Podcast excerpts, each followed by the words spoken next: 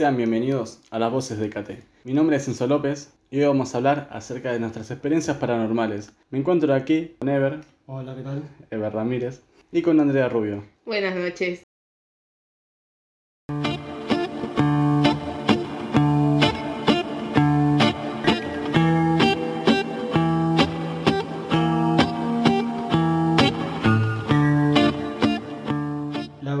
Es un tema bastante interesante porque creo que muchas personas les, ha- les ha pasado algo a lo largo de su vida. Hoy venimos acá para contarlas porque la verdad que va a quedar como un gran testimonio. Yo recuerdo que a la edad de, de 12 años, por Mm. suerte, por suerte, una gran suerte me pasó con un amigo porque la pasada solo iba a dudar un poco de mi salud mental. Veníamos de justamente de la iglesia porque era muy creyente. Todo muy bien, Gracias, empezamos Andrés. bien con la historia. Sí, muy, muy creyente. Y bueno, y para llegar a donde vivía la casa de mi mamá, teníamos o que doblar la manzana o pasarla por atrás de un pasillo. Nosotros elegíamos pasarla por el pasillo porque era un camino más corto. Al cruzar el pasillo nos encontramos con una sombra, no tenía forma, no tenía nada.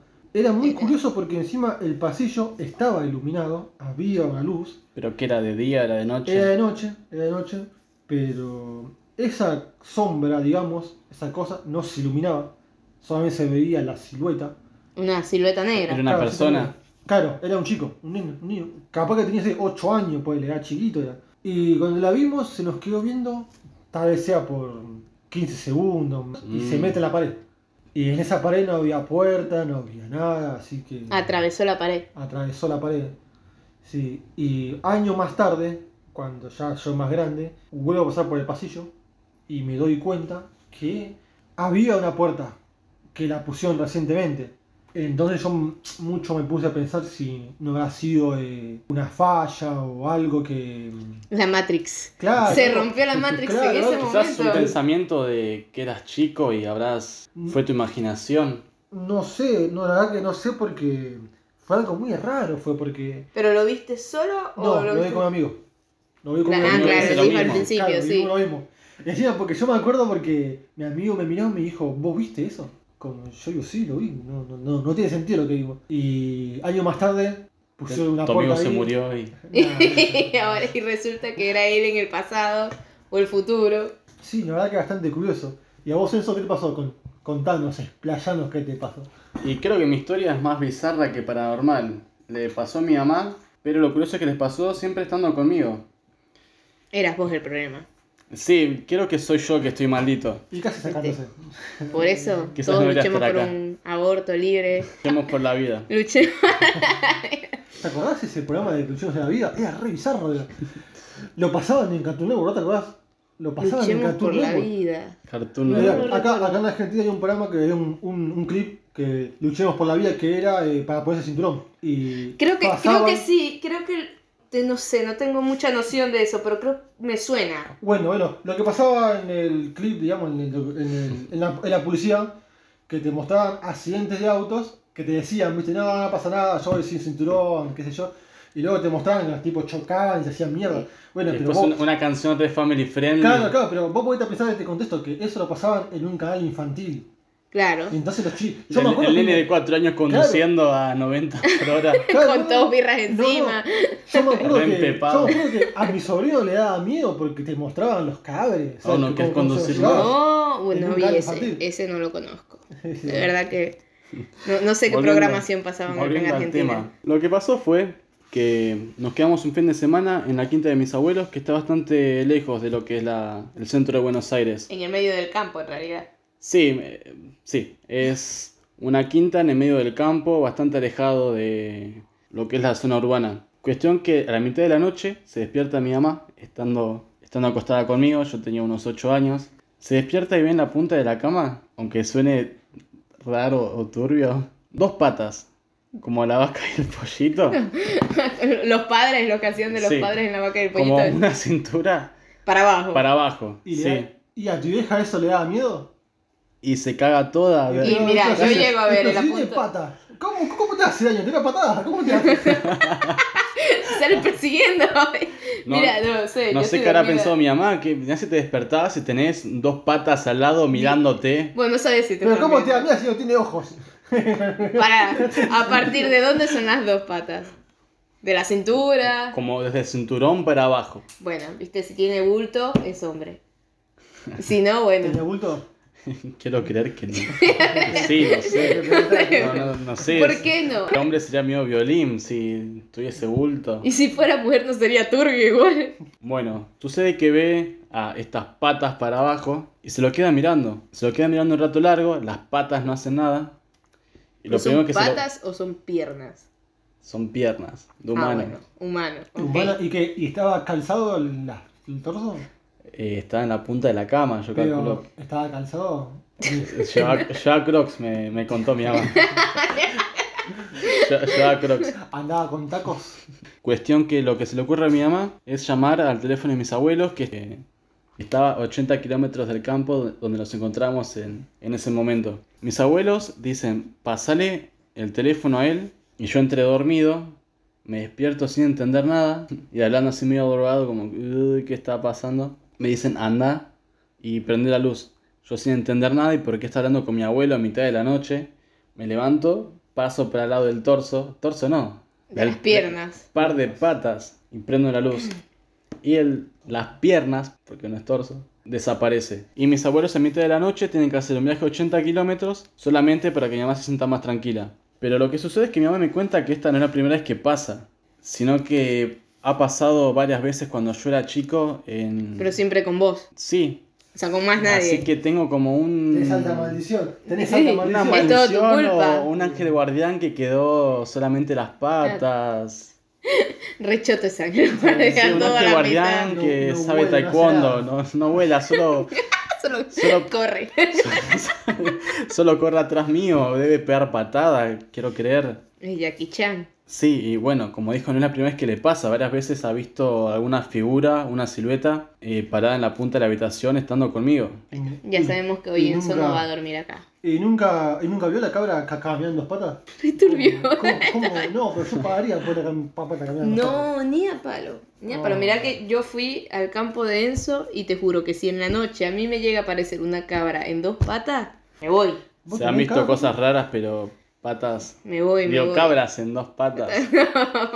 Patas en dos cabras. Patas, patas en dos cabras. Bueno, a mí me pasó raro. algo parecido, eh, que no es algo que yo vi, pero me pasó a mí eh, y lo vieron otros. Que eh, estaba en, en la casa de mi abuela, porque era un día de las madres a la tarde. En Venezuela. Eh, eh, sí, está, todavía vivía en Venezuela. Mi familia materna son todas mujeres. Eh, y estaban todas mis tías en el frente de la casa. Ningún hombre, ¿cómo se reproducen en esa familia? Ellas son los pantalones de la casa. La- la Eh, dos, los dos pares de todo- piernas. esto lo hacen ellas los dos pares de solas, piernas sí. de la casa. Cuestión que era Día de las Madres, eran 3, 4 de la, de la tarde, plena luz del sol, se había ido la luz y ellas estaban en el frente, afuera, hablando y los jóvenes, nosotros, mis primos y yo, estábamos en el comedor jugando uno, me acuerdo, estábamos jugando uno. Cuando existía la democracia. Cuando- No, no existía, si no había luz. Si no había- ya estábamos para el orto. Bueno, ya que acá, acá tampoco hay luz. Eh, bueno, llega un momento, pasa que yo desde siempre me la he llevado mejor con gente mayor que yo, con adultos, en vez Sí. de con personas de mi edad y eso. Entonces decido irme con mis tías al frente a ver de qué están hablando. Cuando voy, una de mis tías me dice que no hay silla, que vaya al patio y busque una silla. Voy al patio de lo más tranquila, pasa que la casa de mi abuela, el comedor, la ventana que está en el comedor, que es grande, como un ventanal, da para el camino hacia el patio. O sea, Sí. ellos me pueden ver cuando paso por ahí, los que estaban ahí sentados, mis primos. Yo paso, voy, busco la silla, todo normal. Vuelvo al frente, cuando llego al frente con la silla, encuentro a todos mis primos, todos pálidos, como en shock, así esperándome. ¿Cómo le, le decís vos? ¿Qué? En, en shock. En shock, sí, como, sí, paralizados, tipo. co- Yo no entendía nada, entonces yo vengo y les digo, ¿qué, qué les pasa? Y me dicen, no los viste, no, no lo viste, me dicen. Y yo, no, no entiendo de qué me están hablando. Me dicen, la niña. Y No. yo, sin entender nada, yo le digo, no entiendo, ¿qué niña? O sea, yo todavía no entraba como en eso del miedo. ¿Cuánto tenías vos? En, no sé, 15, 16 años, no estaba tan chica. Y Ya la- era más o menos, ya era y- grande. ¿Y la Esto- niña cómo la describieron? Bueno, ahí va la cosa. Yo vengo y le digo, no entiendo nada. Y ahí es cuando ellos me dicen, cuando tú pasaste hacia el patio, iba una niña, como, pero como brillando de amarillo. Saiyajin era. Era Gohan versión mujer. Y sí, o sea, toda brillando de amarillo. O sea, y un- que fue atrás de mí. una niña chiquita, digamos. Claro, chiquita. Una niña chiquita, pero, o sea, no plena- veías a lo humano, veías una luz amarilla que, que formaba una niña chiquita. Todo esto a plena luz del día. A plena decís. luz del día. Yo dije, bueno, es un reflejo del sol, se confundieron. Pero hasta el día de hoy, lo que es mis hermanos y mi prima de verdad siguen sosteniendo la historia de que ellos vieron a esa niña. Y en la casa de mi abuela siempre pasaron muchas cosas. O sea, no es la única historia que tengo la- en la la casa niña- de mi abuela. La niña estaba vestida como. Tenía un camisón. Un vestidito, dicen ellos que la vieron como un vestidito. Pasa que era una luz, entonces no era como que puedo definir bien la ropa. Algo que yo no vi, lo vieron ellos.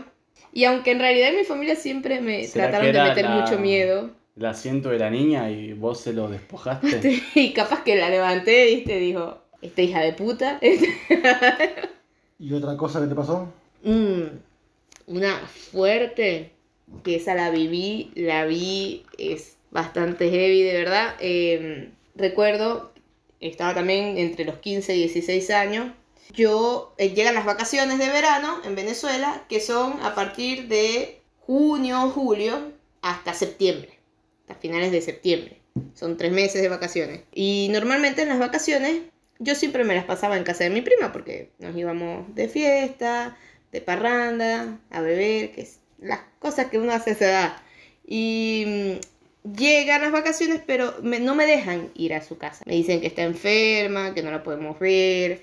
Ella tampoco hablaba mucho conmigo. Y luego eh, nos enteramos de que, que a ella le estaban pasando cosas paranormales, tipo que la ahorcaban No. y cosas muy fuertes, de verdad. Nosotros teníamos cada uno nuestras teorías. Podría ser llamar la atención, podía Sí. ser verdad, podían ser convulsiones. La verdad es que nadie estaba seguro muy bien de lo que estaba pasando. Ella lo que decía es que aparecía alguien y la lastimaba. Y la lastimaba, tal cual.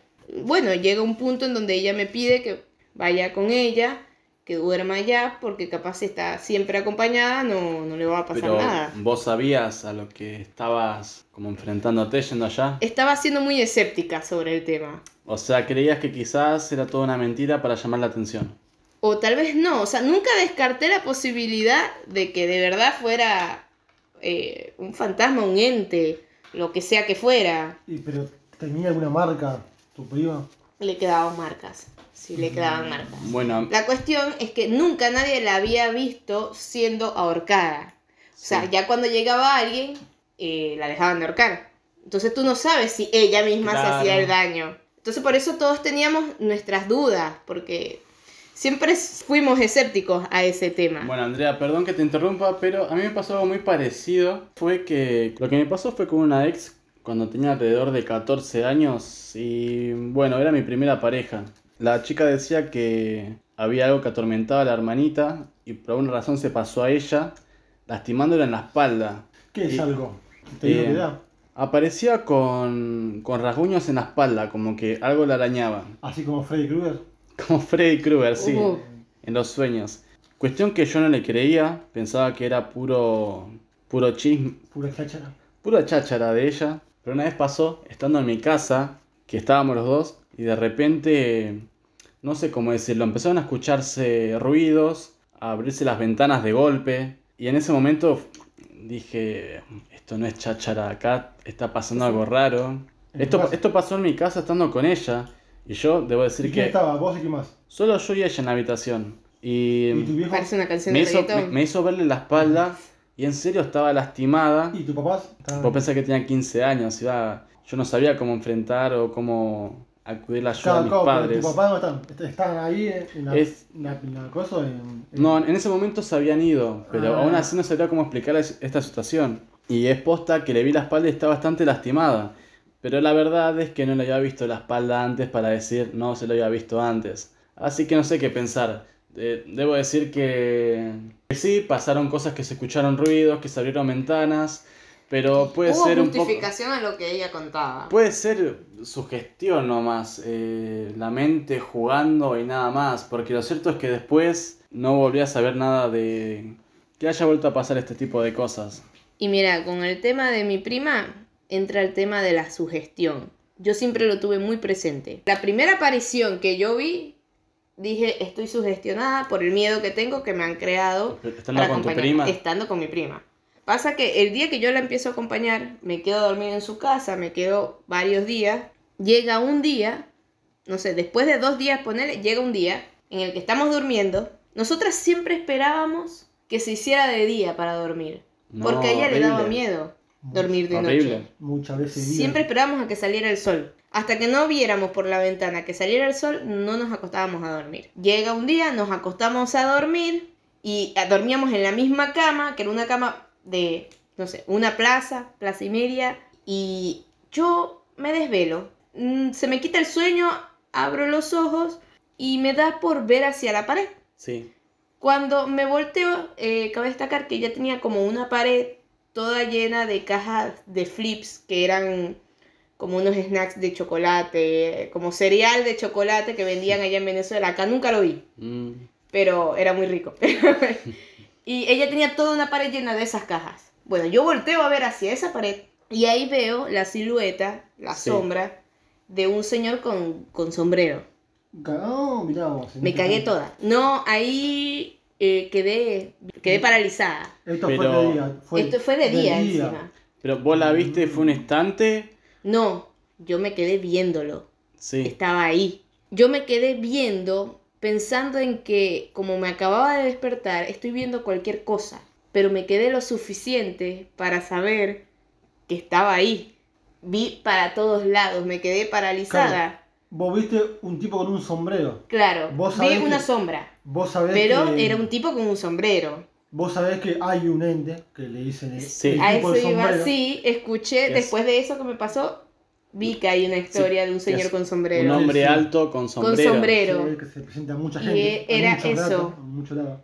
Y yo lo vi, me quedé paralizada, no sabía qué hacer. Y cuando reuní un poquito de valor, porque yo decía, si me muevo, se me acerca, no sé qué va a pasar. Yo empiezo a tocar debajo de la cobija, o sea, empiezo a tocar con la mano a mi prima, como a, a apoyarla para que se, se despierte. Porque no, no podía hablar, yo estaba paralizada del miedo, porque ya tenía un rato analizando la situación. Sí. Ya no me cabía duda, era como que ahí hay algo. Me daba miedo gritar porque no sabía si había gente en la casa o no. Y no, estás paralizada, Exacto. no sabes qué hacer. Y, y la toqué y como que cuando reaccionó que me dice, ¿qué pasa? ¿Qué te pasa? Yo en mi miedo le digo, hay que prender la luz. Y Y parecía ella- lo que me pasó a mí. Ella me dice como, em, ¿cómo que hay que prender la luz? Y yo, levántate y prende la luz. Y luego ella empieza a llorar. Dice, Andrea, no me digas nada. No, yo no me puedo parar a prender la luz. Y empieza a llorar del miedo y me dice, ¿qué estás viendo, Andrea? ¿Por qué quieres prender la luz? Y yo y ahí entro más en pánico. O sea, ella cayó en Claro, en que, yo- en que si yo le estoy diciendo eso es porque está pasando algo. Y yo le digo, no, no te voy a decir. Y, y ella queda peor que yo porque ella empieza a llorar. Y nada, tengo que reunir todo el valor suficiente para pararme de la cama y prender la luz, que para prender la luz tengo que pasar por encima de la sombra. Pero lo hago. O sea, no me quedaba de otra. eh, igual, o sea, en mi cabeza era como, si ya va a pasar algo, va a pasar si prendo la luz o si no la prendo, si me levanto o si no me levanto. Y justo cuando prendo la luz, la empiezan a ahorcar. ¿Cómo arcuare? La empiezan a ahorcar. ¿Qué, pero- ¿Y vos lo ves? ¿Había Y alguien? yo la veo. No, pero yo así. no veo a nadie encima de ella. Mm. Pero ella la empiezan a ahorcar. Y le quedan las marcas de que la ahorcaron. Nunca, o sea, no, no, o sea, no hay historia como esa, de verdad que nunca sentí tanto miedo como en ese O momento. sea, vos fuiste, prendiste la luz y aún así Sí. viste cómo la ahorcaban. Claro, pero yo no veo a nadie ahorcándola. O sea, que Pero es, la están ahorcando. o sea que es una mentira el hecho de prender la luz y que el fantasma se va. Sí, sí, y la cobija tampoco te protege porque estaba arropada, así ¿Y que... qué pasó, ¿Y qué pasó con tu prima después? Empezamos a gritar y entonces ahí aparecen mis tíos. ¿Qué pasa? ¿Qué pasa? Ya mis tíos obviamente estaban al tanto de todo lo que estaba pasando. Les explicamos qué es lo que está pasando y ellos dicen que van a salir a buscar una solución, pero igual nos dejan solas en la casa. Y pregunta, ¿tu prima estaba quedando como una loca o les Al principio sí, pero ya después de eso ya, ya Ya, yo no pensaba que era una loca, nadie lo pensaba, o sea, nos lo creímos en serio, porque era algo que estaba pasando.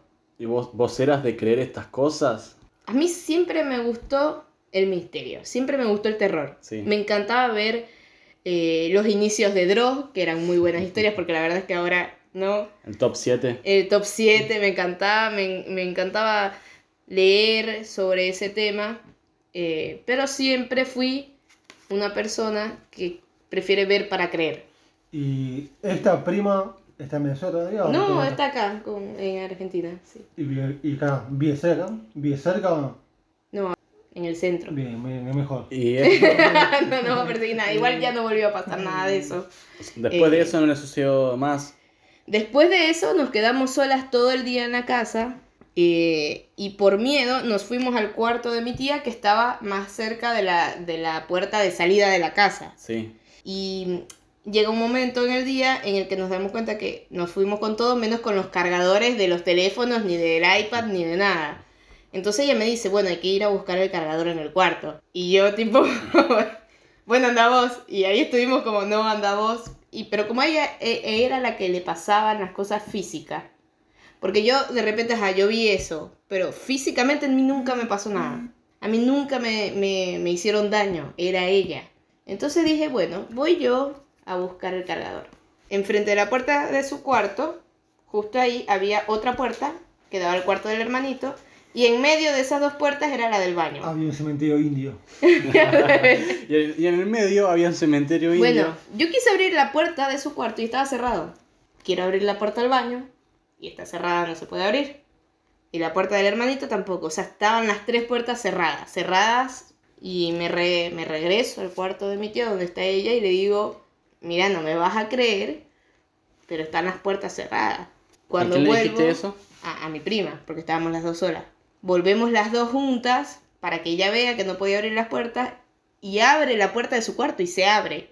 Viste que al principio les comenté que ella tenía una pared llena de cajas de cereal. Sí. Esa pared se había caído toda. Cuando abrimos la puerta estaba toda O sea, era un el fantasma piso. que odiaba los cereales. Sí, Pues sí, era bastante brutal y le gustaba ahorcar gente. Menores de edad, preferiblemente. El estrangulador. El estrangulador de el cereales. estrangulador cereal. el estrangulador cereal. Yo siempre fui muy escéptica. Cuando yo vi todo eso que pasó, la verdad es que me fui el primer. fui ese mismo día, me fui. Era el asesino. casa. Era asesino serial. Era el asesino de cereales. Tiene sus, sus cosas Muy graciosas ver a mi tía eh, gritando con agua bendita. Vete de aquí, no le hagas daño a mi familia. Hasta que veía la silueta y me, me moría de miedo, pero la verdad es que esa como ha sido como una de las experiencias más fuertes que he tenido en Y cuanto... creo que todo deja de ser gracioso hasta que. Hasta que lo uno lo vive. hasta que lo ves. Y también es toda energía, ¿viste? Cuando uno, digamos, se pone en ese modo, ¿no? Cuando uno, cuando uno tiene miedo, da cierta energía que parece que a estas entidades como que les gusta, ¿ves? Así que lo mejor es no sugestionarse. Y bueno, ¿viste? por suerte estamos acá en una casa ajena que no tiene nada que ver con nuestra casa, así que si aparece algo, yo que no, va que nunca ha pasado acá. Va a nada. quedar acá. Todavía no ha pasado nada acá. Creo que me pasó algo relacionado, me acabo de acordar, con estas dos patas. ¿Las viste? No las vi, pero sí las escuché. Y es que en mi casa tenemos un piso de madera. Y pasó también que siendo chico había ido a acostarme y afuera de mi, de mi pieza también está el piso de madera. Y en mitad de la noche empecé a escuchar cómo corrían y volvían una y otra vez. No los llegué a ver, Y, pero te- y tenía tacos, yo quiero saber si tiene tacos. yo creo que tenían tacos porque hacía mucho ruido. ¿Qué fetiche tenéis con cuando los tacos? digo- Decí la verdad. No, porque ¿viste? imagino que hace un re quilombo, ¿no? Con, con esos tacos. Es que te hace recordar a, a la de las chicas superpoderosas. Vos decís que era un hombre con la tacos. señorita no sé cuánto. Que era, no sé. que era como él, de las chicas superpoderosas. que era un hombre medio... No, la pelirroja, la asistente del presidente, Es del la- alcalde. la- ¿cómo, cómo se llama? La señorita Belle, ¿no? La, sí, la señorita Belu, algo así era. Con tacos, rojo. Bueno, lo que me pasó fue que escuché algo corriendo fuera de la habitación una y otra vez, como que iba y volvía durante, no sé, varios minutos. Llegados a un punto, grité para que mi papá viniese a verme. Eh, Claro. claro que era un niño pequeño. Viene, se fija, no encuentra nada. Me da un tortazo. Me da un chasqui y vuelvo a irse dejándome solo y cagado en las patas. 7 años. Y ahí finaliza mi, mi historia con las patas de la vaca y el pollito. Ese era todo tu trauma con los pies. O que- sea, o sea, para, para, o sea, que la historia era, vos los escuchaste, le dijiste a tu, a tu mamá que venga a ver, tu mamá no te creyó y seguiste durmiendo. Esa Y fue se todo. fue. No, no, no seguí durmiendo, me quedé cagado en las patas. Literal, las patas. Literal, Me quedé cagado de las patas, en Me serio. quedé cagado sí. de las dos pares de patas. Y me aparecen dos piernas en la punta de mi cama y bueno, yo también tendría miedo, la Y verdad. debo tener una especie de demonio con dos patas siguiéndome. Y ahora de casualidad no tienes un fetiche con los pies, Y me gustan un poco ahí la- la- las patitas. El olor. Tocar las patas.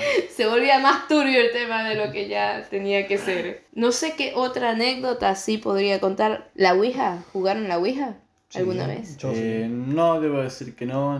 Nunca. No sé si creer, si no creer.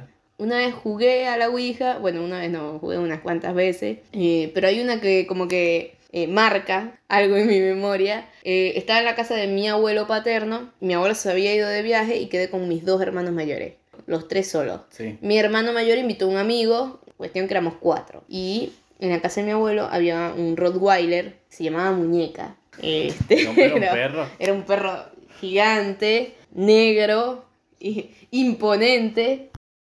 La cosa con todo esto es que ese día, en la noche, decidimos subir colchones al techo de la casa de mi abuelo, ¿Por qué? parlantes, porque es genial pasar la noche en el techo de una casa. En realidad es muy genial. Subimos los parlantes, subimos los colchones y decidimos pasar la noche ahí. Y en ese interín se nos ocurre la maravillosa idea de jugar a la Ouija. En el techo. En el techo, exacto. En plena madrugada, 3 de la mañana. Empezamos a jugar y mm, al principio como que nos reíamos o nos burlábamos entre nosotros, Sí, como que típica. se movía, pero era mentira, exacto, la típica. Hasta que se movió, se movió en serio. O sea, se movió sin que nosotros estuviéramos jugando con el otro para burlarnos. Se movió en serio. ¿Pero qué le preguntaron? Nada, le preguntábamos cosas típicas que uno le pregunta, como ¿Quién sos? eh, eh, claro, tratábamos de averiguar más bien la vida de con quién estábamos hablando. Y de repente preguntábamos algo personal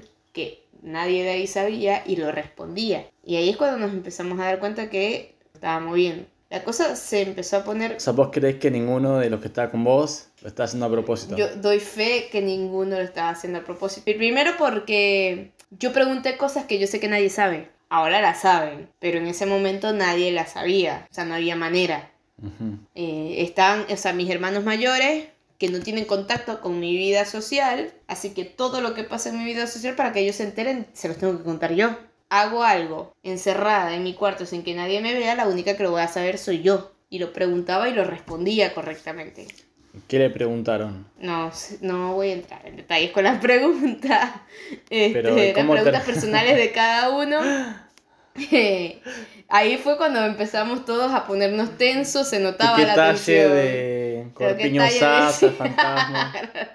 ¿Cuántas veces te, te tocas a la noche? Le tiraba una. La cosa es que eh, llega un momento en donde la perra se empieza a agitar, empieza a ladrar, la empezamos a escuchar correr de un lado para el otro, como que se empieza a, a estresar. Sí. Decidimos parar el juego porque ya de verdad sentíamos muy mala vibra. Todo esto sin preguntar si podían parar el juego. No, salimos del juego. Nosotros hicimos el juego tal cual, con, con las reglas que nos dicen que tenemos que cumplir, que tú no te sales del juego hasta que eh, la cosa con la que estás hablando eh, te lo permite. Nosotros lo hicimos cumpliendo las reglas, salimos del juego y teníamos hambre, vamos el amigo de mi hermano y yo, y mientras estamos abajo, en la cocina, la ventana de la cocina da para donde está la perra guardada, para el área de ella. Y mientras el amigo de mi hermano está buscando la comida, yo me percato de que la perra está asomada en la ventana.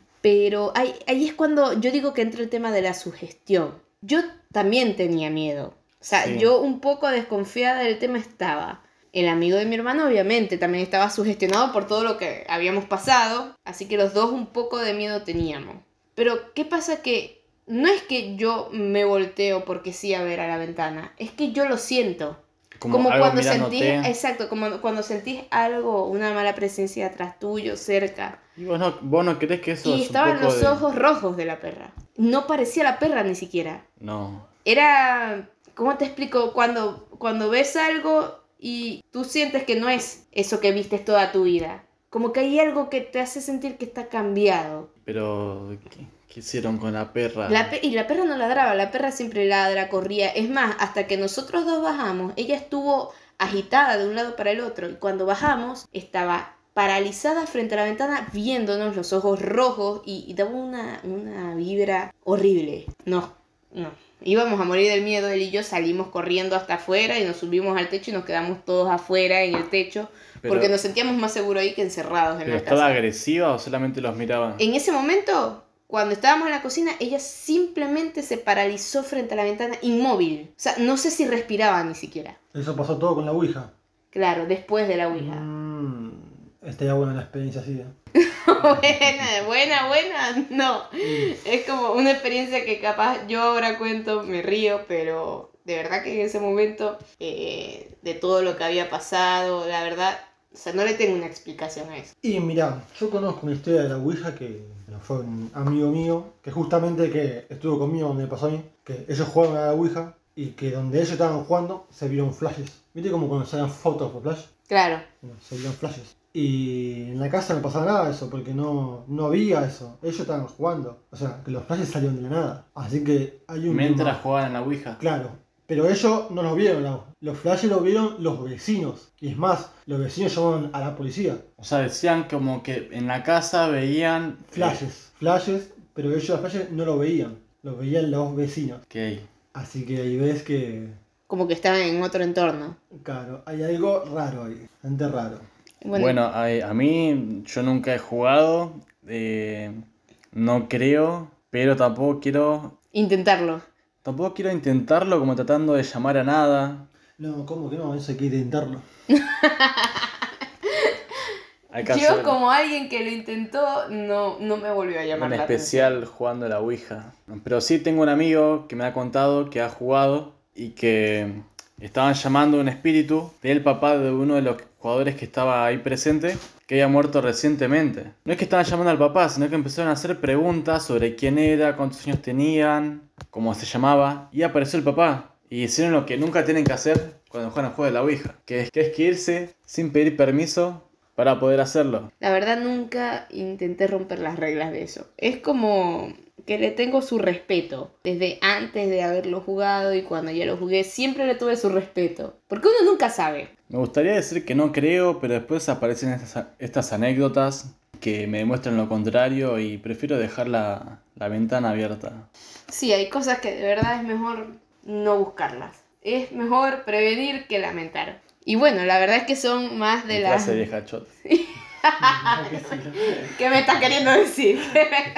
no, eh, aparte de vieja chota, son más de las dos y media de la mañana y Bueno, creo que llegamos hasta acá. Sí, nada que ya hablamos demasiado. nos presentamos todos. Hasta acá el episodio piloto de las voces de Écate. Muchas gracias por escucharnos. Estaremos una vez por semana, todos los lunes. Nos van a poder estar escuchando en nuestro canal de YouTube, próximamente en Spotify. Y pueden buscarnos en nuestras redes sociales, en Instagram, las voces de Écate. Pueden encontrar cualquier información que necesiten.